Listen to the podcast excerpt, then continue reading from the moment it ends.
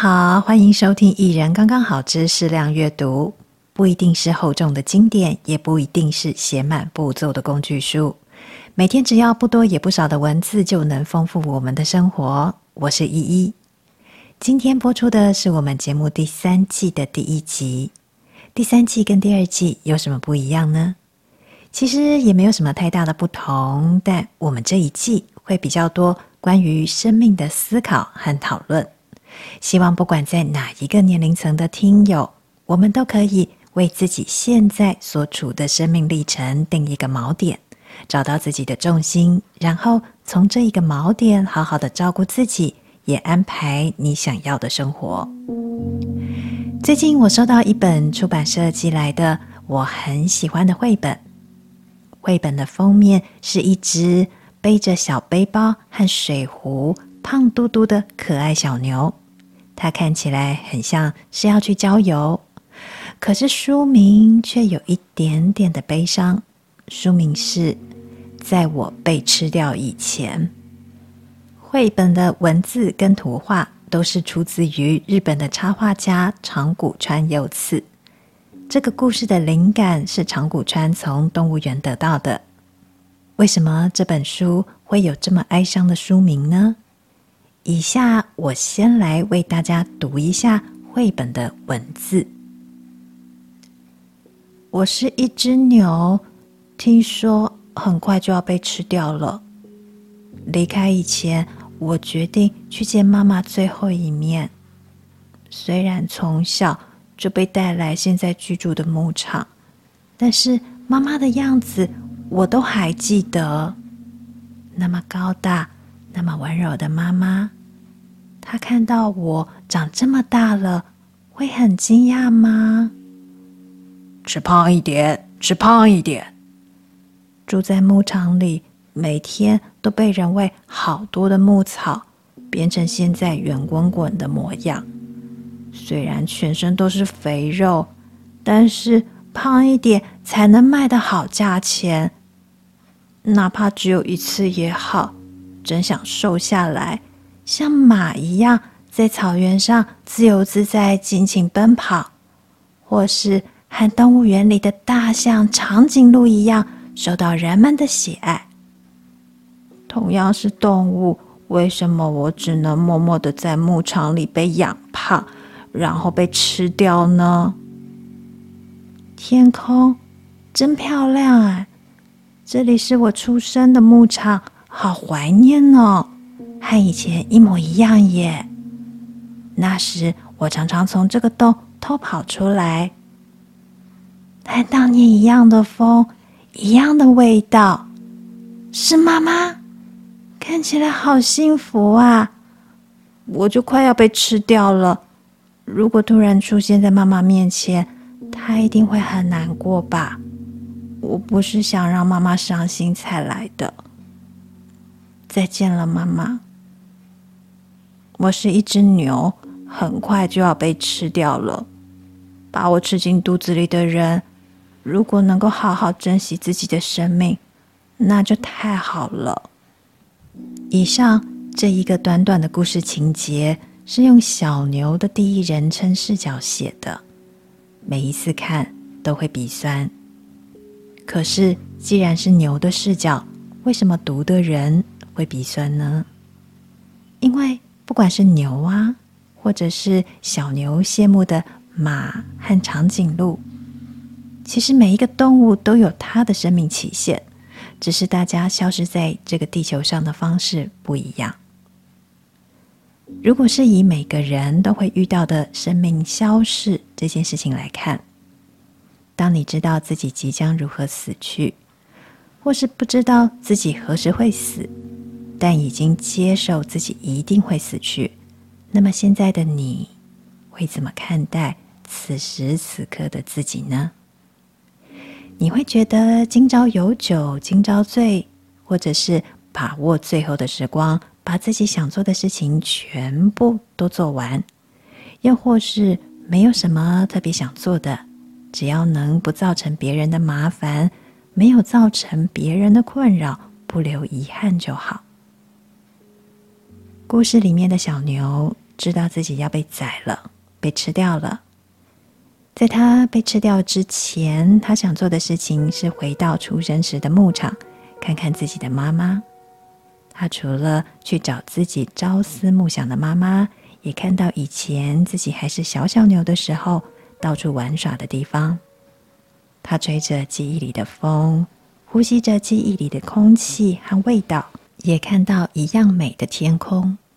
最后，小牛看到了妈妈。但他是远远的看到，没有向前相认。为什么呢？因为小牛知道自己即将被吃掉，他不希望妈妈感到伤心，所以只要看一眼就好，完成自己的心愿就好。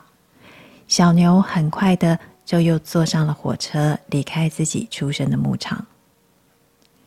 小牛所选择的是一种在死前不留遗憾的模式。去看心中思念的妈妈，去看自己思念的故乡，但又不希望造成妈妈的困扰，让妈妈难过，所以完成心里小小的愿望就好。我觉得能做到这么克制的地步很不容易，因为我们对于自己喜欢的人事物，总是想要再靠近一点，靠近了之后又会想要拥有，但小牛知道自己即将被吃掉。这些靠近、拥有，对他来说都不是重要的事情了。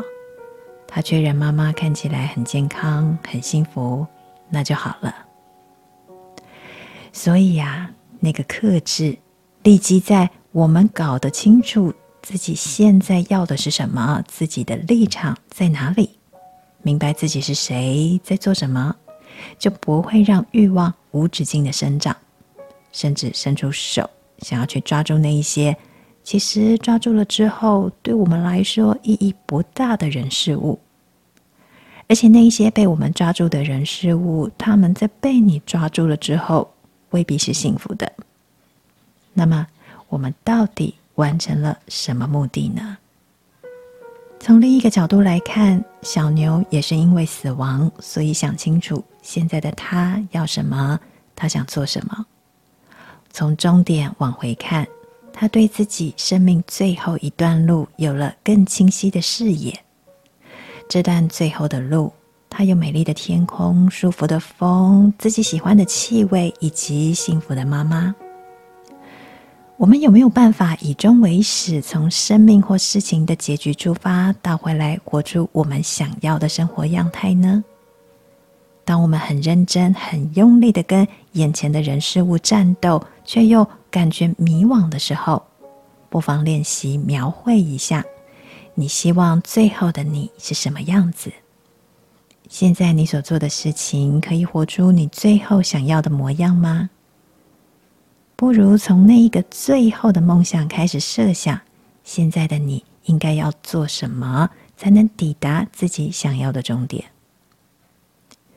如果小牛今天的遭遇不是死亡，而是一个任务，比方说它要被送去很远的地方饲养，或是在动物园里面被观赏，而且是远到再也回不到它出生时的牧场，那么小牛会怎么看待自己的此时此刻呢？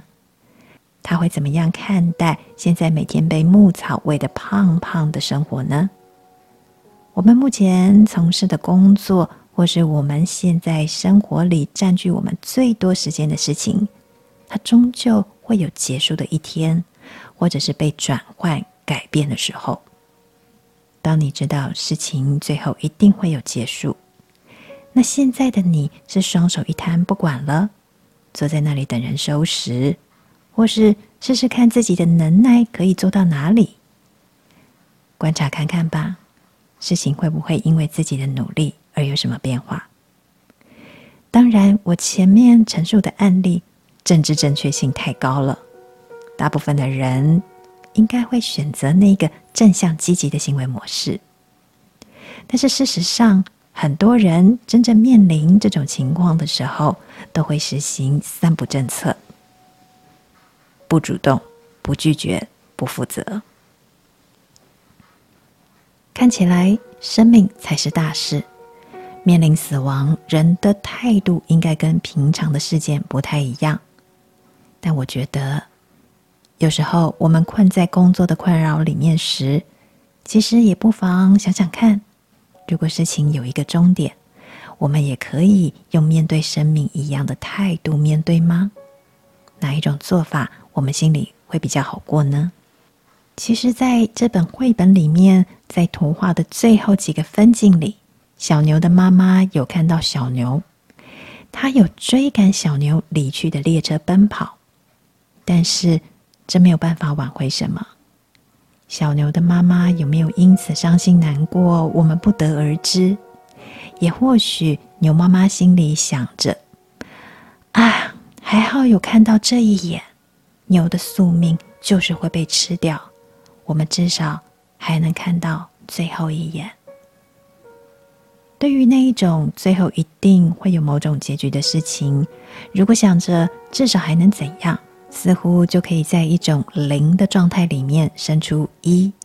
只要能新增一笔记录，其实就很值得感谢所有的机缘了。说到感谢，小牛最后说。希望把它吃下肚子里的人能够好好珍惜自己的生命。这一句话也让我非常的感动。我们能够好好活着、顺利活着、健康活着，要感谢的事情太多了，包括父母给的遗传基因，包括我们能活到现在所有帮助过我们的人，还有包括干净的水、空气、充足的食物，更包括坚强的自己。成就了今天的我们。这本在我被吃掉以前，也有人认为它是在探讨食欲，也就是饮食教育。饮食教育着重在让孩子们了解食物从哪里生长，食物生长的环境生态是否健康，我们是否善待环境以及植物、动物。此外，还有惜食，珍惜食物。不要随便浪费，这个不浪费又再包括了节省包材、减塑、减少碳足迹。围绕着饮食可以讨论的面向非常的多。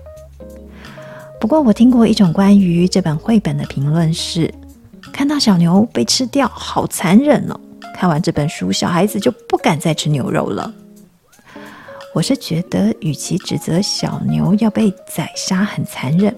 或是这个故事直接说小牛跟妈妈分离，即将要被吃掉，很可怜。不如跟孩子们一起讨论，我们每天吃的所有的食物从哪里来？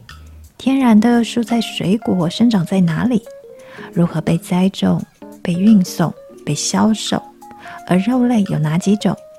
如何的被饲养、被野生捕获？被宰杀、分装，还有它们被饲养的环境、饲料、疾病管理等等。最后，则是大家每日应该摄取的营养素有哪些？怎么吃才健康？有太多的话题可以讨论，而不必一定要拟人化，好像我们摄取动物性蛋白质就会变成杀人魔王。在我被吃掉以前，是一本让人鼻酸的绘本。但也是一则提醒我们尊重生命，好好的安排自己人生的故事，从生命的最后一刻往前思考，为自己的生活找出意义，为自己下一个定义，然后好好的活出你想要的样子。依然刚刚好之适量阅读，我们下次再见。